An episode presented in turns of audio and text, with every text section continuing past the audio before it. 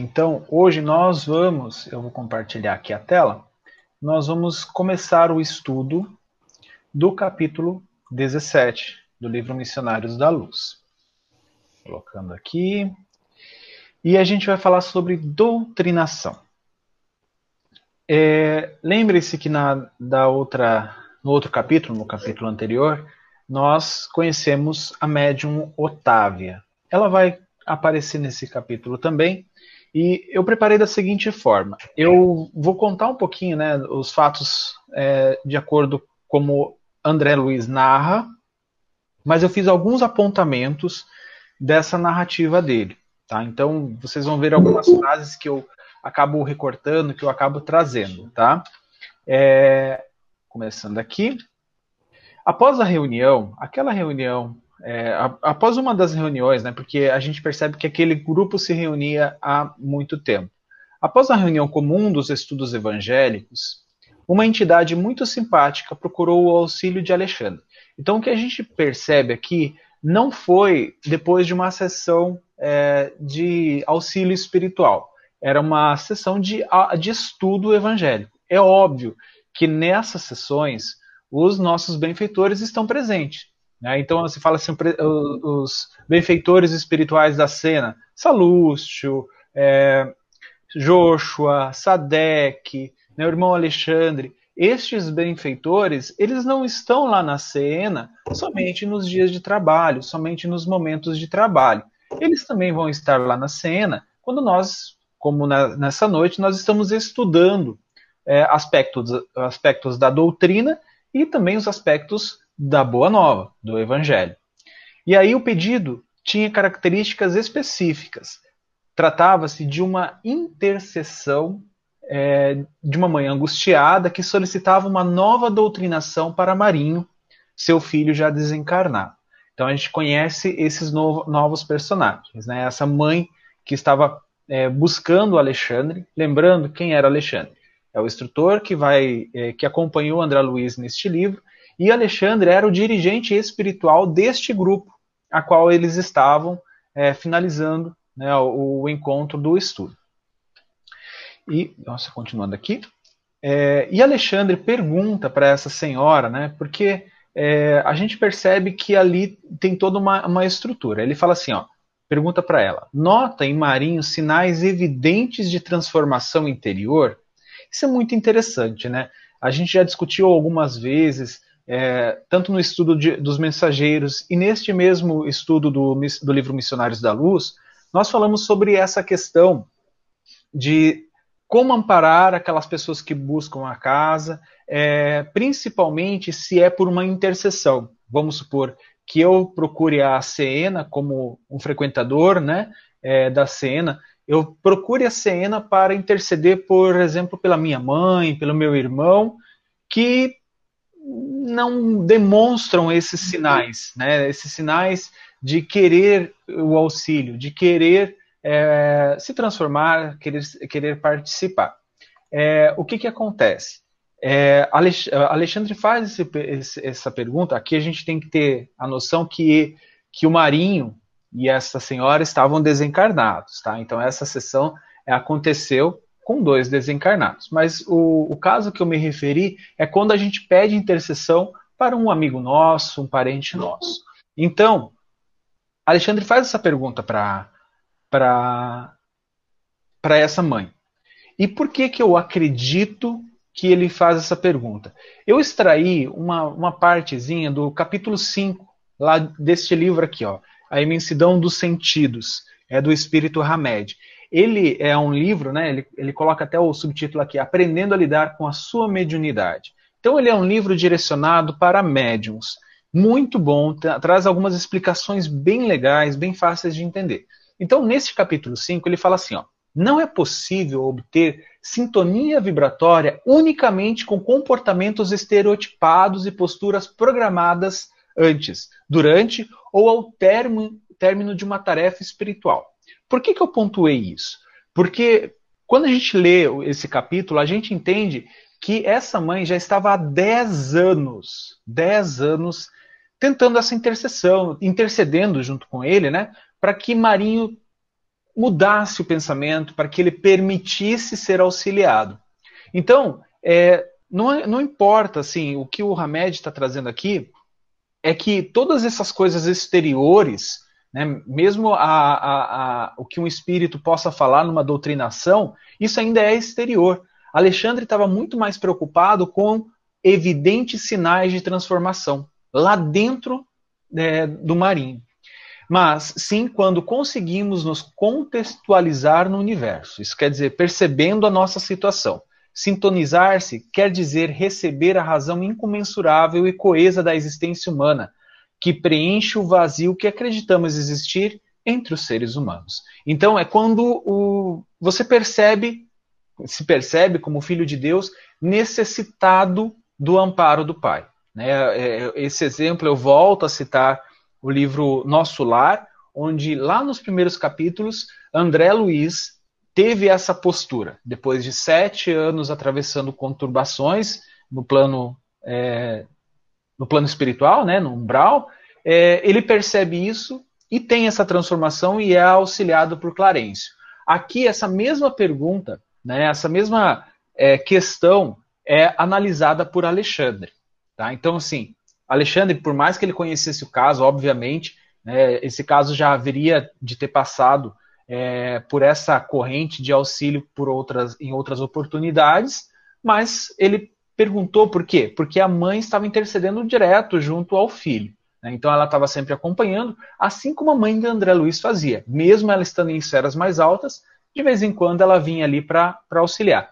Lembrando que em alguns capítulos lá no meio do livro, né, ela fala que essa intercessão ela fazia também para o pai do André Luiz, né, que ela o visitava no umbral mas ele ainda não estava preparado para recebê-la, para sentir a sua presença, para conseguir é, conversar com ela de uma maneira equilibrada. Né? Então, só para a gente pontuar essa, essa questão que o Hamed trouxe aqui. E a seriedade nessa ponderação de Alexandre. Ele fala assim: ó, a luta incessante para arrebatar um coração amado, prisioneiro das trevas, dá para esgotar a qualquer um de nós. Tenha calma, porém. Se Marinho permanece agora entediado diante dos companheiros criminosos de criminoso desvio, então será fácil ajudar-lhe o espírito, recolocando-a recolocando a caminho da verdadeira elevação. De outro modo, se ele não tiver, se ele não está apresentando isso que ela narrou para ele, né, que ela já percebe que ele está cansado, né, exausto, já está repelindo um pouco essas emanações ruins, de outro modo, não me abalançaria ao concurso ativo. Então, isso quer dizer, se ele não percebesse isso, se ele não tiver isso, ele não tem tempo, né? ele não, não se abalançaria para isso, para esse concurso, para esse auxílio. Confie em nossa tarefa e façamos por ele quanto estiver ao alcance de nossas possibilidades. Eu achei importante trazer essa última parte, né? É, é, quanto estiver ao alcance de nossas possibilidades. Eu vejo muito na, na, nos atendimentos da nossa casa espírita, às vezes passo, né, como são dos voluntários que ajudam a organizar isso, às vezes passam algumas coisas de ingratidão por parte dos assistidos é, nessa, nesses atendimentos. Né? A gente faz todo o auxílio e tal, e tem um sentimento, uma cobrança é, para cima da, da, da, casa espírita, né, dizendo: olha, é, não melhorei, é, não estou bem, não, ah, é, vocês só fazem isso, só fazem orar, né, tipo, eu tenho que fazer tudo, mas a gente tem que entender que as coisas têm que estar ao alcance da espiritualidade, tem que estar ao alcance dos voluntários da casa. Muitas vezes as coisas não estão tão ao alcance assim. A gente doa o nosso melhor como voluntários, mas nós somos seres falíveis. Podemos errar, podemos falir. E a espiritualidade também. Né? Benfeitores é, do nível de Alexandre, né, que podem trabalhar essas questões mentais, eles não vão interferir naquilo que cabe a cada um. Né? Então, por isso que ele pontua aqui, tudo quanto estiver ao alcance das nossas possibilidades. Então, eles vão se empenhar ao máximo mas esse empenho também exige uma contrapartida do próprio assistido, né, do próprio espírito, no caso, que está sendo assistido. E André Luiz considera um fato curioso, ele considera esse fato bem curioso e indaga. Por que a doutrinação, né? no caso aqui, o, o fato curioso, né, eu esqueci de, de mencionar aqui, é que o Marinho seria trazido àquele grupo de assistência lá que eles estavam, né, numa reunião específica, para a doutrinação num grupo de encarnados. Isso quer dizer, numa corrente mediúnica de médiums aqui na Terra. Né?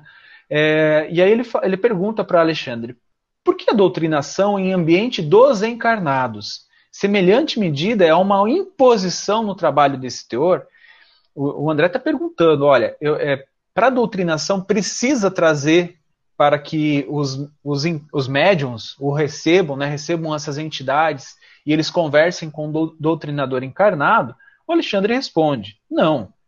Não é um, um recurso imprescindível. Então, isso quer dizer que não quer dizer que eles possam é, ter que a, a, apelar isso a todo instante. Temos variados agrupamentos de servidores do nosso plano dedicados exclusivamente a esse gênero de auxílio. Que interessante isso. A gente vai ver mais casos como esse nos próximos livros desta coleção. Né? Então a gente está no, no terceiro livro aqui. Então agora a gente está começando a conhecer esses pilares que vão nos ajudar a entender algumas construções, alguns diálogos, alguns acontecimentos que o André vai narrar nos outros livros.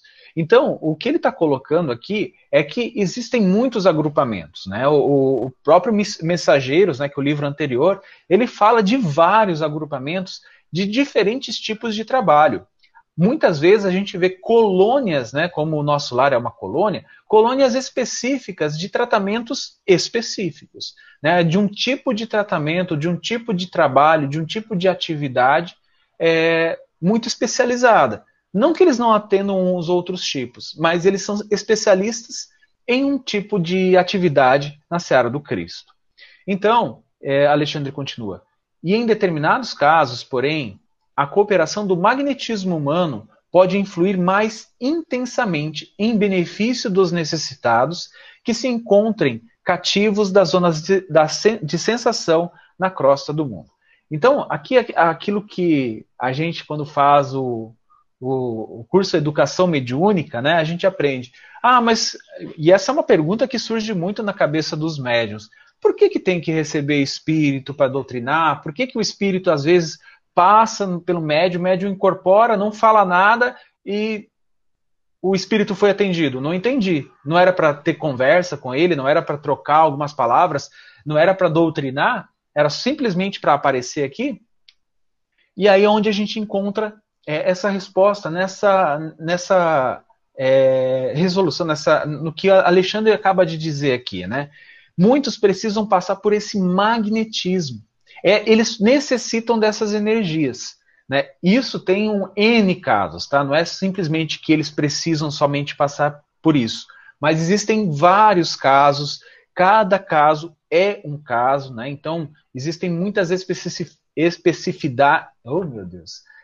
coisas específicas, né, melhor dizendo, né, é, para é, atender a esses casos.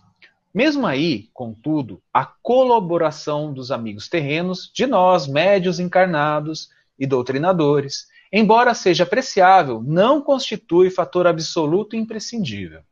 Mas, quando é possível e útil, valemos-nos do concurso de médiums e doutrinadores humanos, não só para facilitar a solução desejada, senão também para proporcionar, prestem atenção, médios e doutrinadores, ensinamentos vivos aos companheiros envolvidos na carne, despertando-lhes o coração para a espiritualidade. Então, aquela coisa de, ah, a gente vai lá na, na casa espírita, se reunir na quarta-feira, depois do estudo do André Luiz, para atender os espíritos desencarnados e casos dos assistidos? Não, meus amigos, nós vamos para aprender também para atender os nossos casos, né? Porque muitas vezes a gente recalcitra contra os aguilhões, né? Então a gente vai lá para é, compreender também, para aprender um pouco e trazer esses ensinamentos na nossa vida, principalmente em matéria de espiritualidade. Então é uma, eu vejo que é um aproveitamento do tempo dos benfeitores que é sem igual a, a, ao passo que nós vamos a, auxiliar alguns irmãos que necessitam é, nos planos espirituais, nós também estaremos nos auxiliando. Né? E isso é muito interessante, que às vezes a gente vê nas correntes de, de auxílio espiritual que existem é, alguns espíritos que estão lá fazendo o estágio, né, com uma pranchetinha na mão, anotando, fazendo perguntas, muitas vezes interagindo com os médiuns que têm essa capacidade de, de poder vê-los, de poder conversar com eles, né? Então isso é muito, muito interessante. Então todo o tempo da espiritualidade, como Alexandre já deixou é, em alguns capítulos atrás bem registrado, eles é, é, é utilizado. Eles não vão perder tempo né? O tempo deles é precioso, eles não vão perder tempo. E André fica muito surpreso quando descobre que Marinho foi sacerdote em sua última existência. Lembrando que aqui a gente está no terceiro livro, tá? A gente vai ter mais casos parecidos com esses nos próximos livros, né? Para quem leu Libertação, é, é, é, ele que eu fiquei pensando o tempo todo, né? O, o quinto, sexto livro da série, né? Então, é, André fica bem surpreso. É o primeiro caso que ele vê dessa forma, um sacerdote. Lembrando que André Luiz, quando aqui encarnado, ele era é, vinculado a esse tipo de, de religião, né, a, a essa religião. Eu acredito é, catolicismo, isso, ao catolicismo. E aí Alexandre esclarece a situação de Marinho, né, do assistido. Ele fala assim: ó, os desvios das almas que, que receberam tarefas de natureza religiosa são sempre mais, grave, mais graves.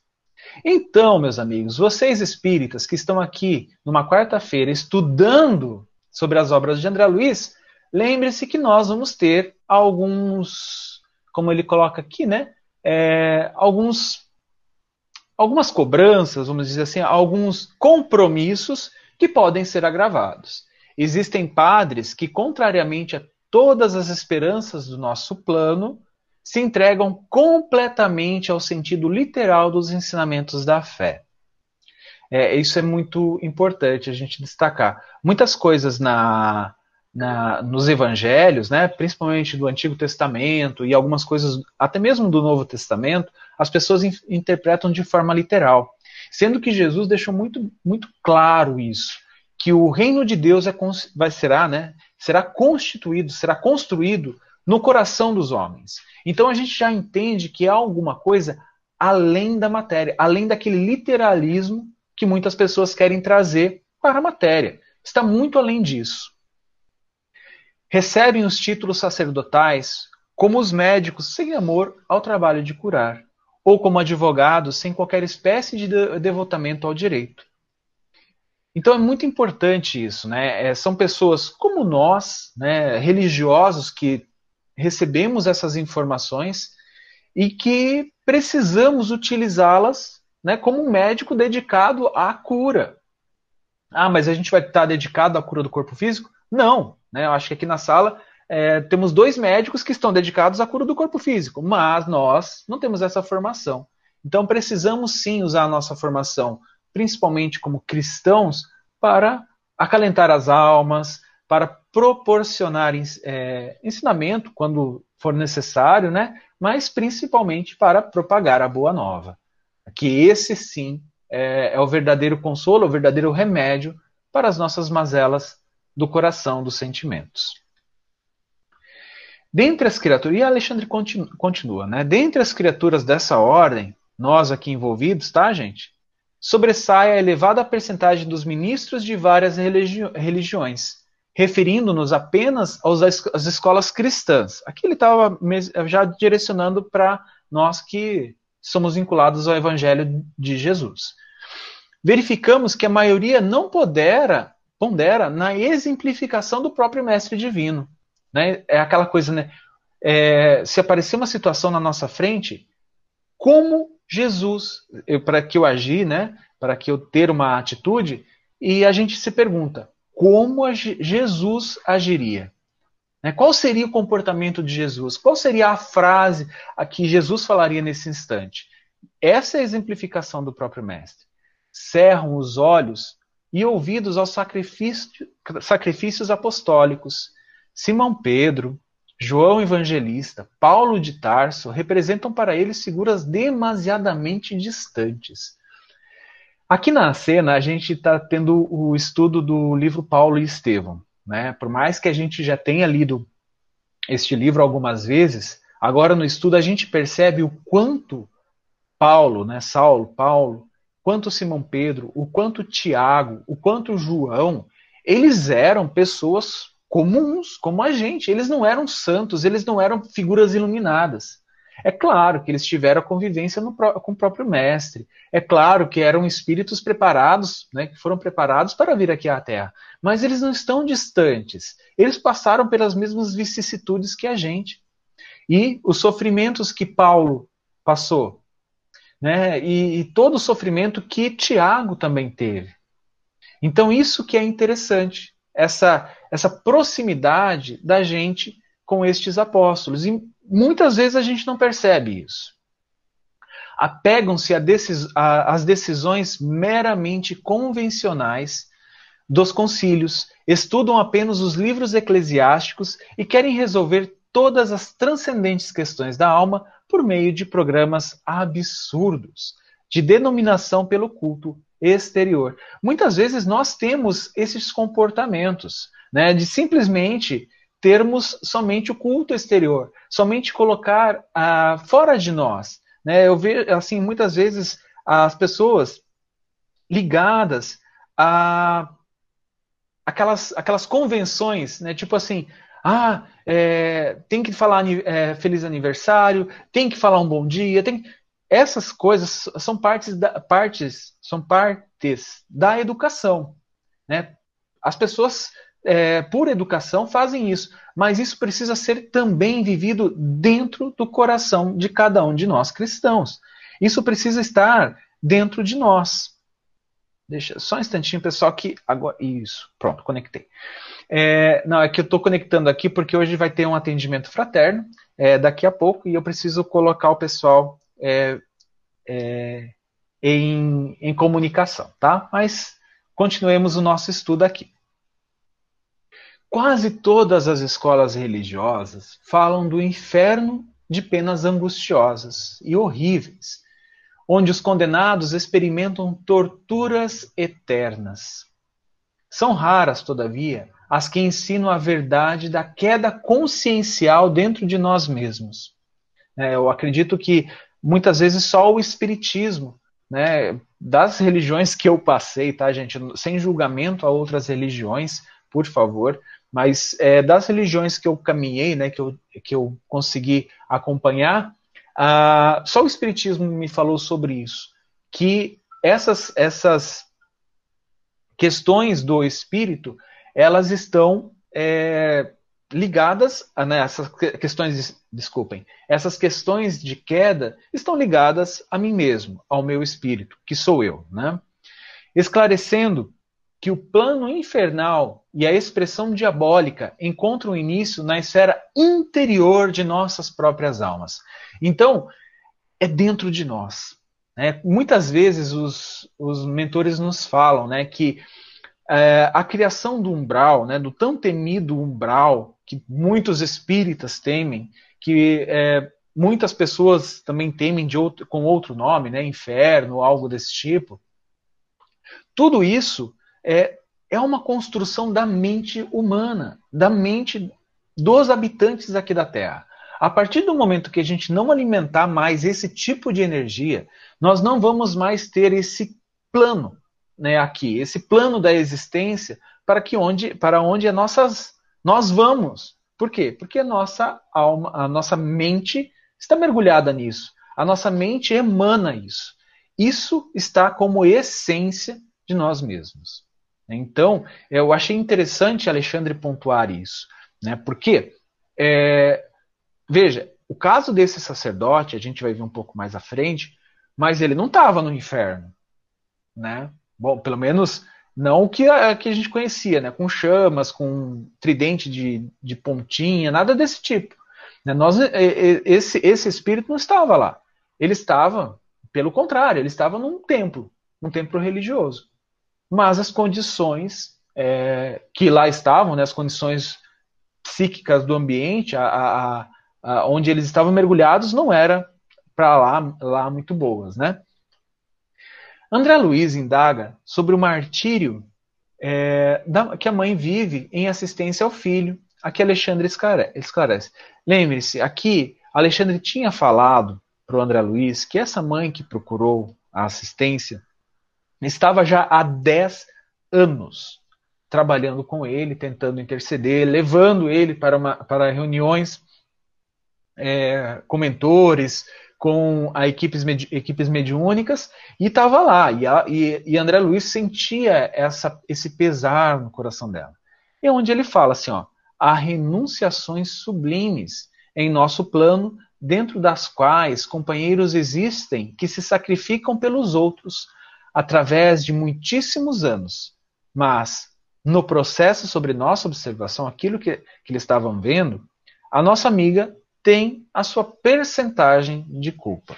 Então aqui eu lembrei do caso da mãe do André Luiz. Né? Lembre-se lá no nosso lar que ela falou: olha, eu vou.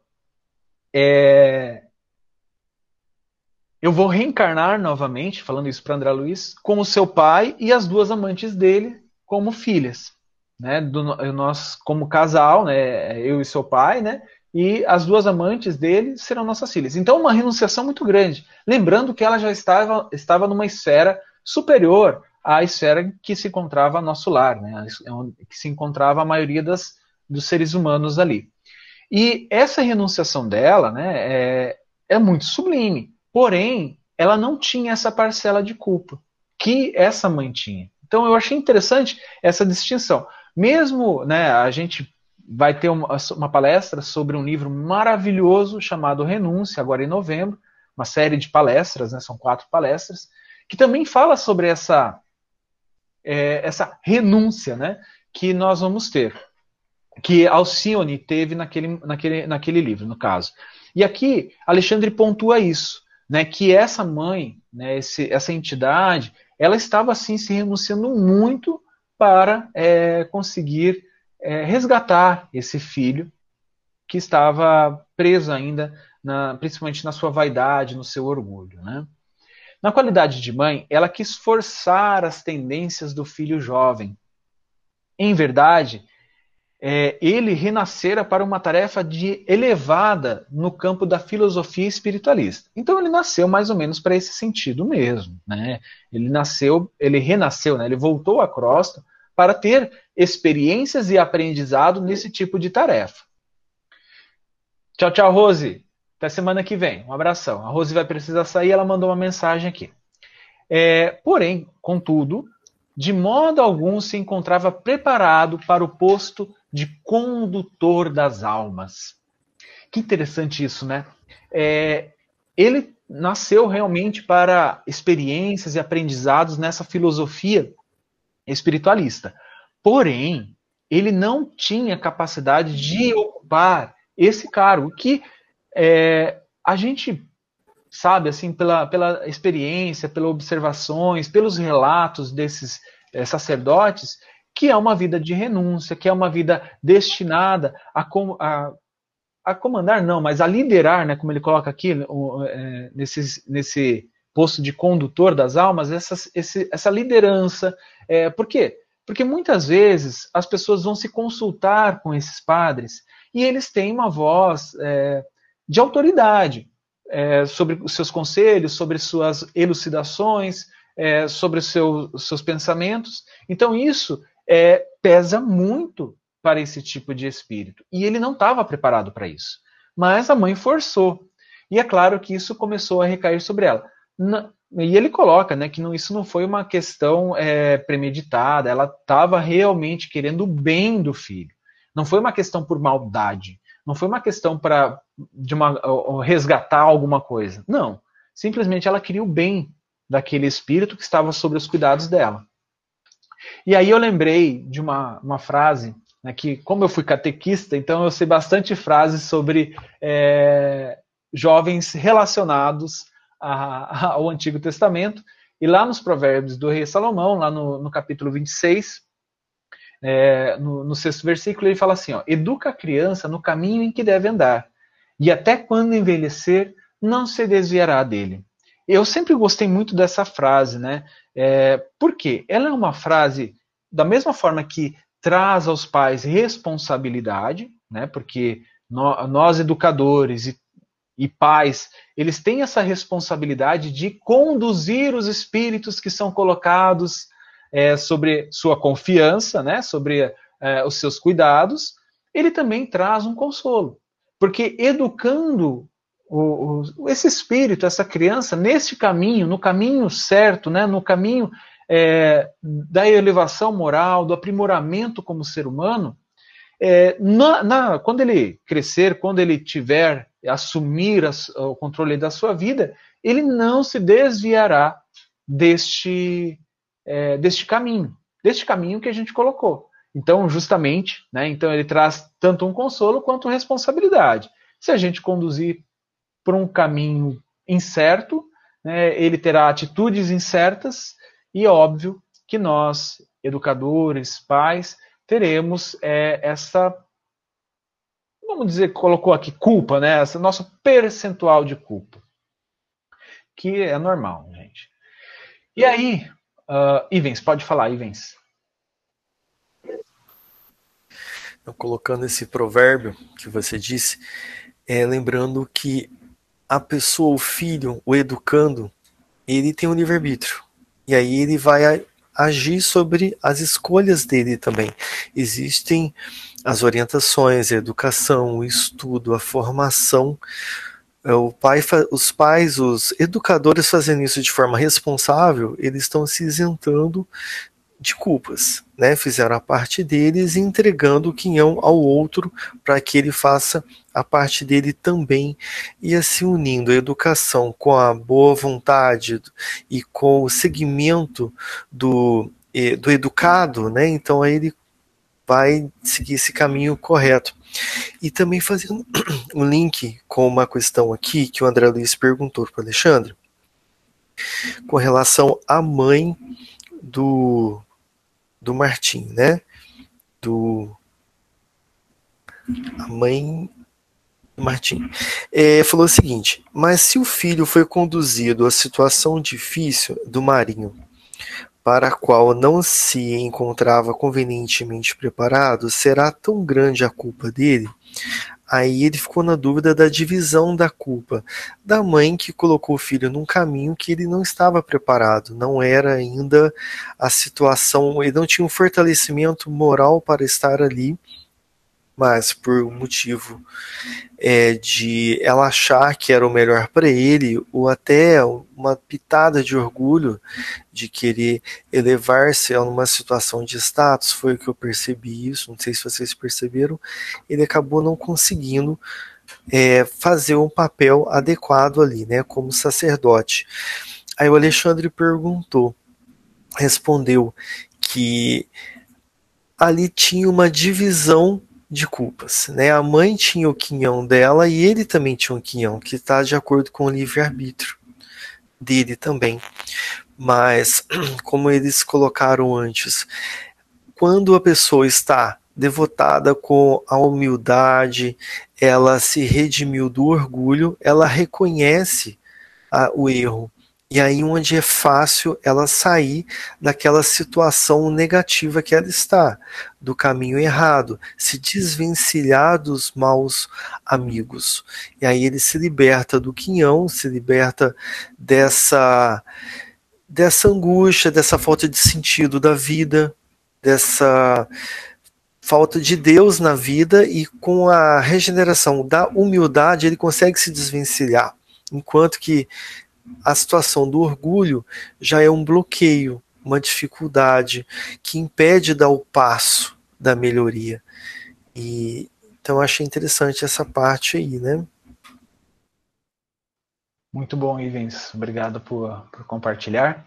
E depois desse, desse episódio, né, a pequena caravana, composta de quatro pessoas, né, lembrando, o Alexandre, esta senhora, o André Luiz e Necésio. Necésio, né, como vocês viram lá no, no, no capítulo, era também um sacerdote, foi também um sacerdote aqui na Terra. Né? Então, é, seria mais fácil para Necésio conseguir se aproximar é, de Marinho. É, eu acredito, assim, existem, é claro, existem vários fatores que podem influenciar ali, mas eu acredito, é, se vocês analisarem no livro, é, Marinho estava num templo religioso, ainda vestido como um sacerdote, partilhava de outros irmãos também vestidos como sacerdotes. Tinham lá um líder, né, um, um líder sacerdotal. Então, é, seria mais fácil para ele né, conseguir ter empatia, entrar, né, se, se, permitir e confiar em Necésio, né, que tinha essa, essa aura ainda, mesmo que não fosse um nível Alexandre de, de, de elevação, né? Mas ele tinha, sim, Necésio tinha suas conquistas. Então, nesse instante, é, André Luiz, quando eles chegam lá, ele descreve essa, esse ambiente. Eu achei legal essa descrição e coloquei aqui, porque é uma das primeiras descrições de ambientes como esse que a gente tem. Né? Nos próximos livros, a gente vai ver é, descrições cada vez mais detalhadas e cada vez mais, é, como, como dizer assim, não, não apreciáveis aos nossos, aos nossos olhos, mas o que ele coloca assim, ó, se estivesse ainda na carne, quer dizer, se ele ainda estivesse aqui vendo aquela situação, talvez o quadro sobre o meu olhar me despertasse terríveis sensações de pavor. Mas agora, a condição de desencarnado impunha-me a disciplina emotiva. Lembrando, eles entraram ali. É óbvio, eles tinham que manter o equilíbrio. Eu não, é que às vezes eu confundo os livros, tá? Eu não lembro se foi aqui no, no Missionários da Luz ou se foi no, no Mensageiros, onde um dos benfeitores fala para André Luiz manter o padrão vibratório, principalmente para que é, ele não caísse né, na, naquele, naquele mesmo vale onde as pessoas se encontravam ali, né, para não ser percebido. É, isso acontece, isso acontece, eu tenho certeza que isso acontece no livro Libertação, o sexto livro da série, em que eles vão para um ambiente lá e, e o Gúbio fala para ele, olha, André Luiz, mantém é, o, o padrão vibratório, mantém o equilíbrio, porque aqui nós não podemos vacilar. Então aqui ele está mostrando que ele, né, por mais que o ambiente é, não fosse tão diferente, ele precisava manter esse, esse equilíbrio vibratório, porque eles estavam ali com um objetivo específico de ajudar o marinho. E aí ele coloca como disciplina emotiva. Né? Então, eles, é, aquela, aquilo que nossos dirigentes nas correntes mediúnicas sempre nos falam, né? não se envolva no caso trazendo esse caso para você. Né? É, é, trazendo essa emo emoção, deixando essa emoção borbulhar dentro de ti. Se conecte ao caso junto com a espiritualidade e depois que o caso foi atendido, é, liberte-se, né? Deixe o caso ir, né? Liberte-se dessas emoções, assumindo novamente o, o, controle. Eu vi uma mensagem aqui, só que não deu tempo de ler. Ah, Cássia, ela mostrou aqui, ó. Ela comentou aqui, ó. Neste livro, André recebe essa informação quando vai já é, vai já à festa buscar o espírito reencarnante.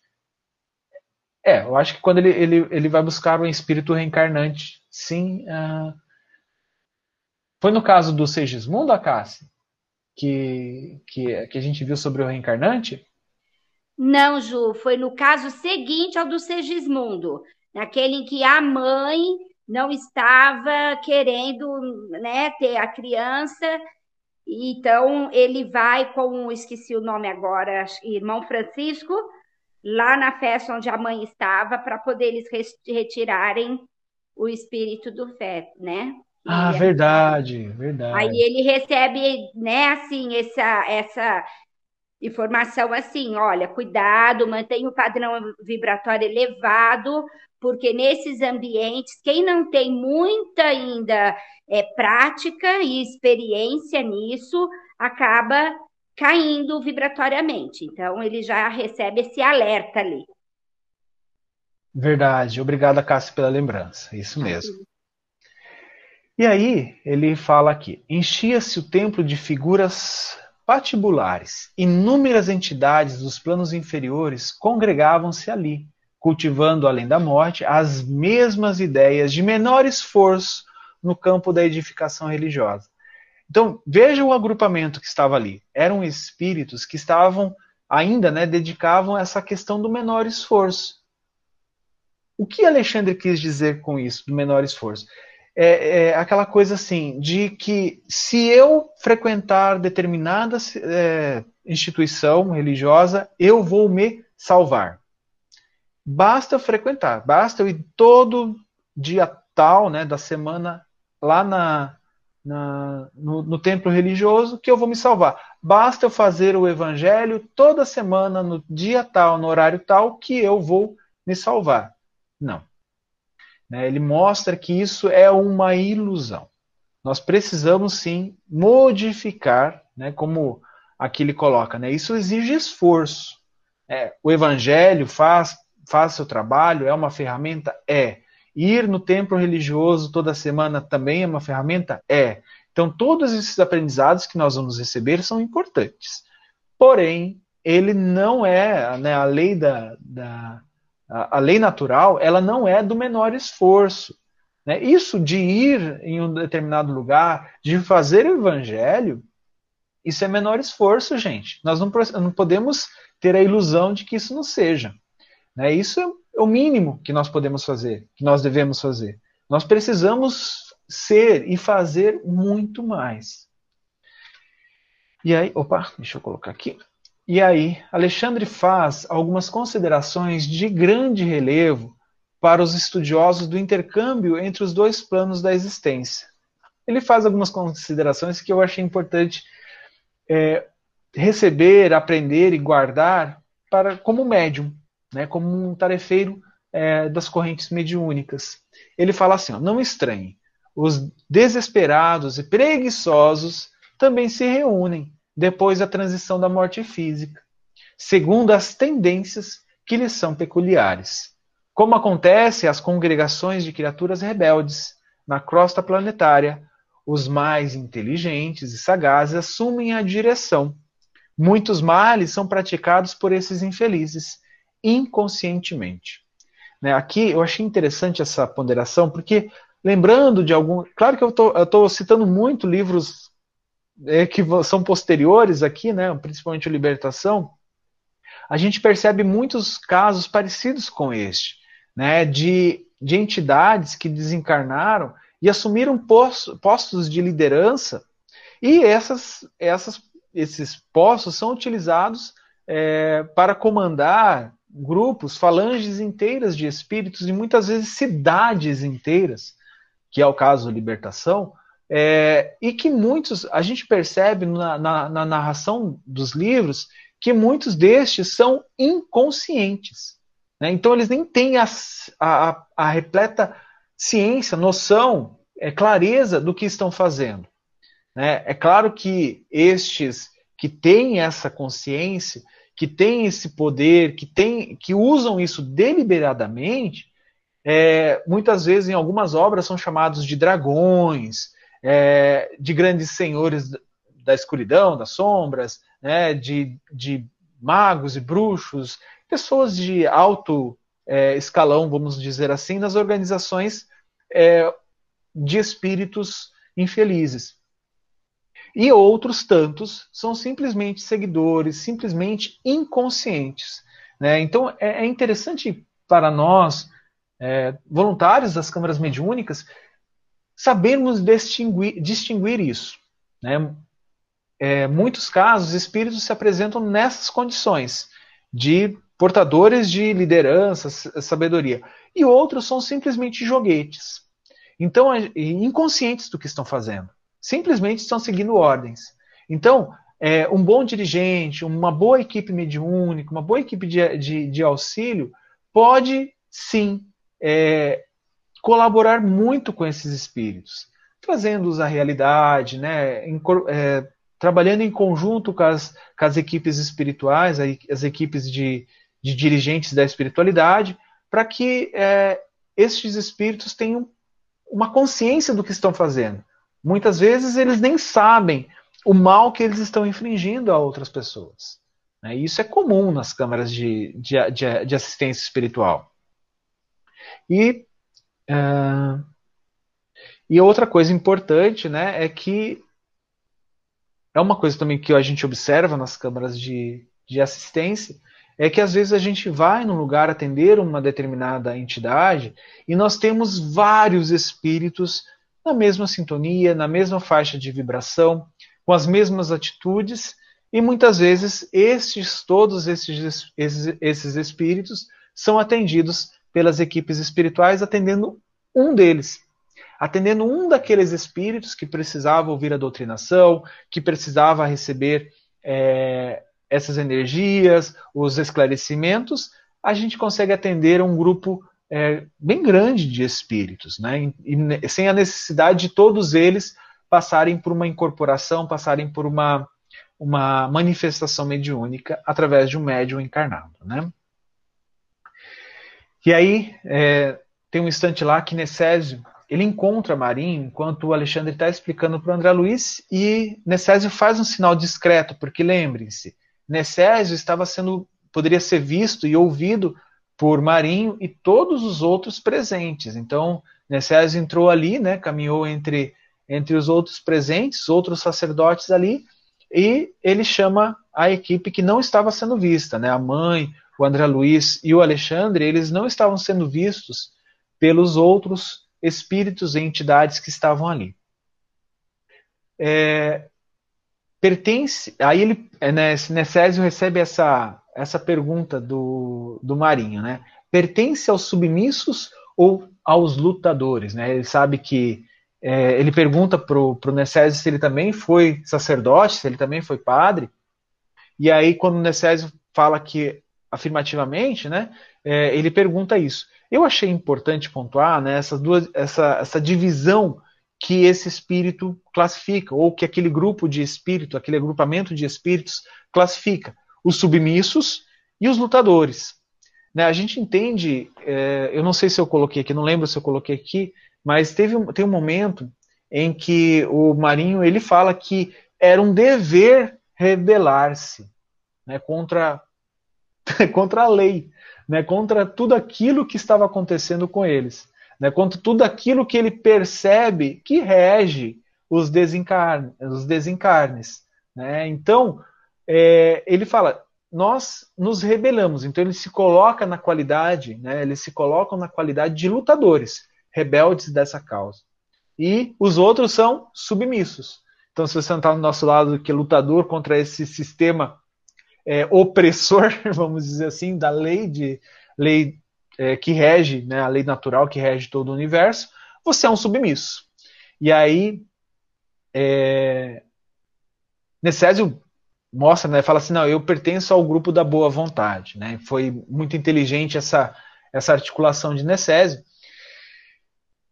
Mas só comentando desses submissos e lutadores que o André Luiz coloca aqui, né, ele fala que dá a entender que por submissos compreendia todos os colegas cultivadores da humanidade evangélica, humildade evangélica. Isso quer dizer que compreendem a boa nova, que se colocam é, como servos e trabalhadores do Cristo, de Jesus.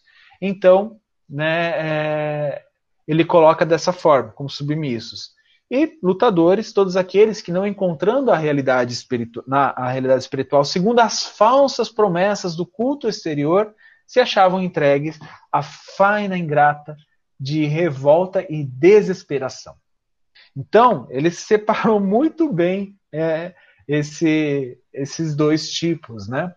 Marinho ele usa de argumentos bem fortes em defesa da sua situação, né, nessa conversa com o Necésio onde ele fala o seguinte, ó. Prometeram-nos, né, para todos aqueles que estavam lá na terra, um céu aberto aos nossos títulos e a morte nos revelou situações francamente opostas. Não ministrávamos nós sacramentos, não fomos revestidos do poder, confiaram-nos dominações, dominações e impuseram-lhe aqui humilhações angustiosas. Para quem apelar?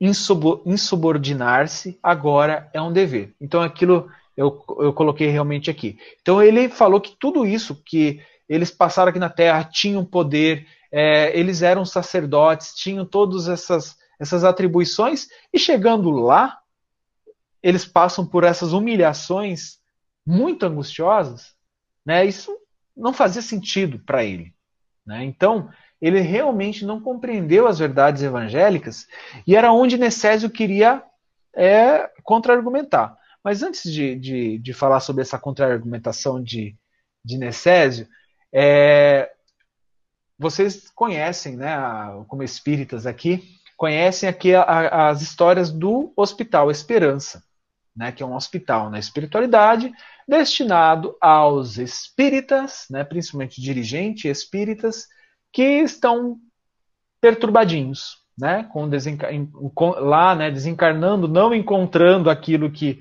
a gente almejava, né, o, o cartão de crédito cheio de bônus horas para re resgatar quando quiser e como quiser, não encontrando isso, vão para o Hospital Esperança para serem atendidos por uma equipe preparada para atender espíritas desencarnados.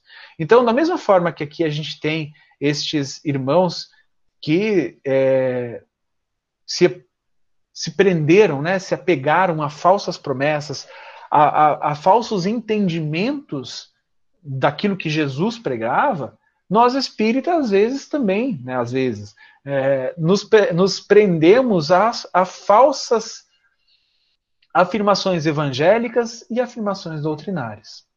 E aí, por isso que lá na espiritualidade, nós necessitamos de um grupo de espíritos especializados a acalmar os nossos ânimos para que possamos ser auxiliados. Né? Então, só quis pontuar isso que eu acho muito interessante os livros que falam sobre o Hospital Esperança. Necésio, ele estava pronto para argumentar com, com argumentar, nossa, aqui a redundância foi legal, né? Argumentar com argumentações sólidas de essência evangelizante, falando-lhe das vaidades terrestres e interpretações arbitrárias do homem no campo das leis divinas. Então, ali se percebe que Necésio é gente como a gente, né? Eu já vi dirigente discutir com o espírito, né? Na Câmara Mediúnica, e a gente fala, fica assim, meu Deus do céu, agora a gente vai ter que doutrinar dois, né? O desencarnado com o dirigente. Né? Vem aqui, Salute, me ajuda, o que, que a gente faz? Então, aqui, Necésio ia fazer a mesma coisa. Né? Iria, né? Porque Necésio também estava ali na luta como a gente. E Alexandre interveio, né? Mas Alexandre advertiu bondosamente: não discuta. Né, aquela coisa que a gente sempre né, aprende na, na, na, educação mediúnica, nos cursos que nos falam, no, nos cursos de dirigente de Câmara é, de Assistência, é para que a gente mantenha a calma, para que a gente mantenha a ponderação, para que a gente possa auxiliar o nosso irmão que está sendo trazido ali. Né? Olha só, gente, que trabalho, né, se a gente perceber né, o, o trabalho que a espiritualidade tem, muitas vezes, para trazer um irmão para conversar conosco, para receber um pouco de, de auxílio, né, porque ele ainda precisa dessas energias dos médiums encarnados, que ele precisa né, da, da comunicação, da incorporação com o médium encarnado. E a gente, como dirigente, não, tá, não teve um dia legal, vai chegar ali na Câmara e o, e o, e o, e o espírito comunicante vai travar uma discussão conosco com argumentos interessantes, com argumentos bem elaborados, e a gente vai se irritar e vai é, perder a razão, perder a cabeça, discutir com o espírito e, e muitas vezes acabar com uma tarefa que poderia ser é, de fundamental importância para todos ali presentes, médiums, equipe espiritual e também para os assistidos desencarnados, né? Então aqui Alexandre fala, não discuta. Mantenha essa, é, mantenha o foco no que a gente veio fazer aqui, né? Que é o auxílio, que é tentar levar o marinho, né, para a reunião mediúnica, lá com o grupo de, de encarnados, com os médios encarnados. Então a gente percebe ali no livro que o Necésio muda o rumo, né, porque Alexandre estava ali conduzindo também, né, essa, essa, essa advertência do Alexandre bastou para que Necésio percebesse, né, voltasse ao rumo, e aí foi nisso que eles é, fizeram. Né? Então a caravana ela chega ao grupo espírita em que Alexandre era o dirigente espiritual. Aquele grupo lá né, que estava em outra oportunidade estava estudando. É o mesmo grupo que nós temos a nossa médium Otávia, lá, né? E aí Alexandre, uh, André Luiz faz uma observação bem legal, né? Ele fala assim, ó, observei que muitos servidores de nossa esfera mantinham-se de mãos dadas, formando extensa corrente protetora da mesa consagrada aos serviços da noite. O quadro era para mim uma novidade. Lembrando que André Luiz nunca tinha participado de uma, uma no, bom, pelo menos não dos relatos que ele colocou até aqui, de uma sessão mediúnica com incorporação desse, desse tipo, né? Né? Nós já tínhamos visto a incorporação de benfeitor, né? de mentor, de um amigo da espiritualidade, um espírito que tinha acabado de desencarnar, estava recebendo o auxílio da espiritualidade. Então, era um, outro tipo de tarefa, era um outro tipo de proteção. E aí Alexandre foi ao socorro de André Luiz explicando. Trata-se da cadeia magnética necessária à eficiência de nossa tarefa de doutrinação. Então, assim, eles precisavam do amparo da espiritualidade, dos amigos da espiritualidade ali protegendo e, é claro, é, fazendo essa corrente para a tarefa. Sem essa rede de forças positivas que opera a vigilância indispensável, não teríamos elementos para conter as entidades perversas e recalcitrantes. Então, é a gente percebe isso na, nos agrupamentos das nossas câmaras, que isso é muito necessário. Muitos médiums, né, com, com vidência, conseguem perceber, conseguem ver, conseguem identificar até mesmo os espíritos que fazem essas proteções, né, essa proteção a, a, aos nossos trabalhos, às nossas tarefas. Bom, gente, já são 19h28. É, daqui eu tenho mais algumas análises para a gente fazer. Então, é, vocês se importam se eu parar o slide aqui, para que eu não precise explicar algumas outras coisas nos próximos slides, e na semana que vem a gente continua? Pode ser assim? Estou recebendo sinais de positivo aqui, né? Tranquilo, Ju. Beleza. Beleza, Cássia. Então, vamos vamos fazer a nossa prece. Eu vou encerrar a apresentação aqui. Para a apresentação. E a gente faz a nossa prece e na semana que vem a gente continua. Eu acredito que em uma meia hora, se eu não falar muito como eu falei hoje, e se vocês participarem mais, a gente termina é, esse capítulo, tá bom? Alguém gostaria de fazer a prece para a gente?